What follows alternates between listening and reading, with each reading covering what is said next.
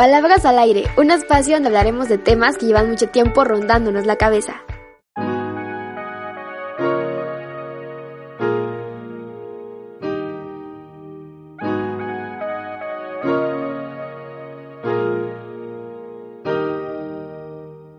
Hola, espero que estés súper bien, súper feliz y súper contento, contenta. Mi nombre es Alejandra Lescas, por si no me conoces. Quería agradecerte por estar aquí en cada episodio y por dedicarme un poquito de tu tiempo. Un poquito de tu tiempo. En este episodio quiero que hablemos acerca de los límites, esta palabra que a veces escuchamos en todos lados y me recuerda que siempre lo he escuchado en ponerle límites a los niños. Es como que esta palabra siempre ha estado y como que nunca la había prestado importancia y últimamente me ha dado muchas vueltas en la cabeza y quiero contarte que todos necesitamos límites, no nada más los niños. Bueno, obviamente a los niños les vas forjando algo algunos límites en cuanto a su desarrollo y su conducta. Pero también los adultos, los adolescentes y todas las personas necesitamos poner límites. Necesitamos saber dónde termina la otra persona y dónde empiezas tú. Dónde poder decir que no a algo que no quieres y cómo separarte de algunos problemas, de algunas cosas que no dependen de ti y que no son tuyos. También quiero decirte que yo no soy experta en temas de psicología ni esas cosas, sino que todo lo que te digo y te comparto es acerca de mis experiencias, de las cosas que me he puesto a investigar porque la verdad es que me da muchísimas vueltas en la cabeza, entonces me pongo a investigar y solo te vengo a contar lo que sé y cómo me ha ayudado.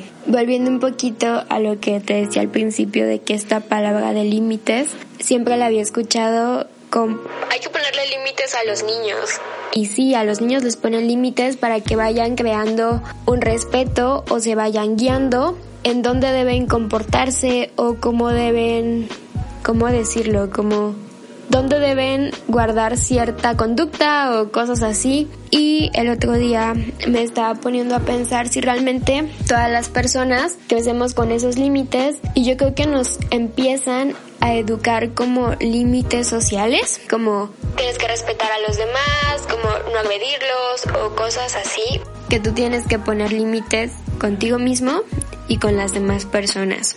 A veces nos cuesta poner muchos límites y esto a veces sucede cuando nos da miedo decir lo que sentimos, por miedo a quedarnos solos, por miedo al rechazo de la otra persona, por miedo a que algo suceda y ya no nos tratan de la misma manera. Nos cuesta poner límites porque a veces nos preguntan algo y decimos que sí cuando en realidad queremos decir que no. O nos faltan límites cuando alguien toma decisiones por nosotros mismos y no nosotros lo estamos tomando. Y a veces vamos normalizando estas conductas que creemos quizás son insignificativas, pero realmente nos están, quieras o no, atentando contra tu decisión y contra lo que sientes. Podemos decir que poner un límite es poner una línea imaginaria o si quieres ponerla real y poder dividir entre lo que eres y entre lo que es esa persona. Obviamente separando gustos, separando emociones, separando problemas, separando todo, todo, todo. Tú eres diferente a la otra persona.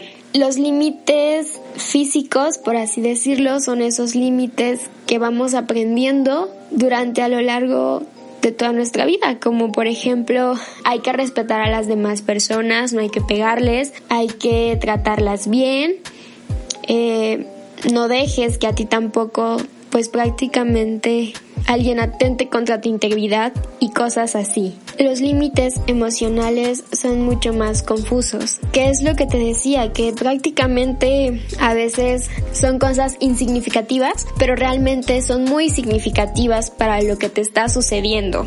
Es importante poner límites para que seas autosuficiente en todos los sentidos y no dependas de las demás personas. Quiero decirte que poner límites es realmente decir que no quieres algo cuando no lo quieres. Es también decirle a la otra persona cómo te sientes, qué te molesta. Si estás feliz también tienes que decirlo. No debes dejar que invadan tu intimidad con cosas que no quieres contar o no quieres enseñar o no quieres decir. Simplemente guárdatelos si así lo deseas. Saber distinguir en lo que quieres, cuáles son las decisiones que quieres tomar y lo mejor para ti. Obviamente con las demás personas puedes escucharlas, pueden intercambiar puntos de vista, pero nunca, nunca tienes que cambiar de posición si tú no quieres, ¿me entiendes? Cambiar de idea si tú no, si tú así no lo deseas. También poner límites es conocerte a ti mismo y darte un espacio para ti, poder estar bien contigo y poder conocerte. Obviamente esto tiene que pasar poco a poco. Yo te aconsejo que empieces a, no sé, analizar tus amistades, también relaciones familiares, eh, de noviazgo y vayas localizando cómo eres con cada persona o también cómo es la otra persona y vayas poniendo tus límites, decir, sabes que esto sí me gusta, sabes que esto no y comentarlo y hablarlo. Quiero decirte que si tú no quieres algo, tienes que decirlo, eso sí tenlo muy claro. Esto es un proceso que va a pasar poco a poco, recuerda que no todo es a la primera y espero pongas en práctica y analices los límites que tienes tú y los de la otra persona. Espero esta información te haya gustado, te haya servido yo soy Alejandra Lescas y recuerda que tú y yo tenemos una cita en el próximo episodio.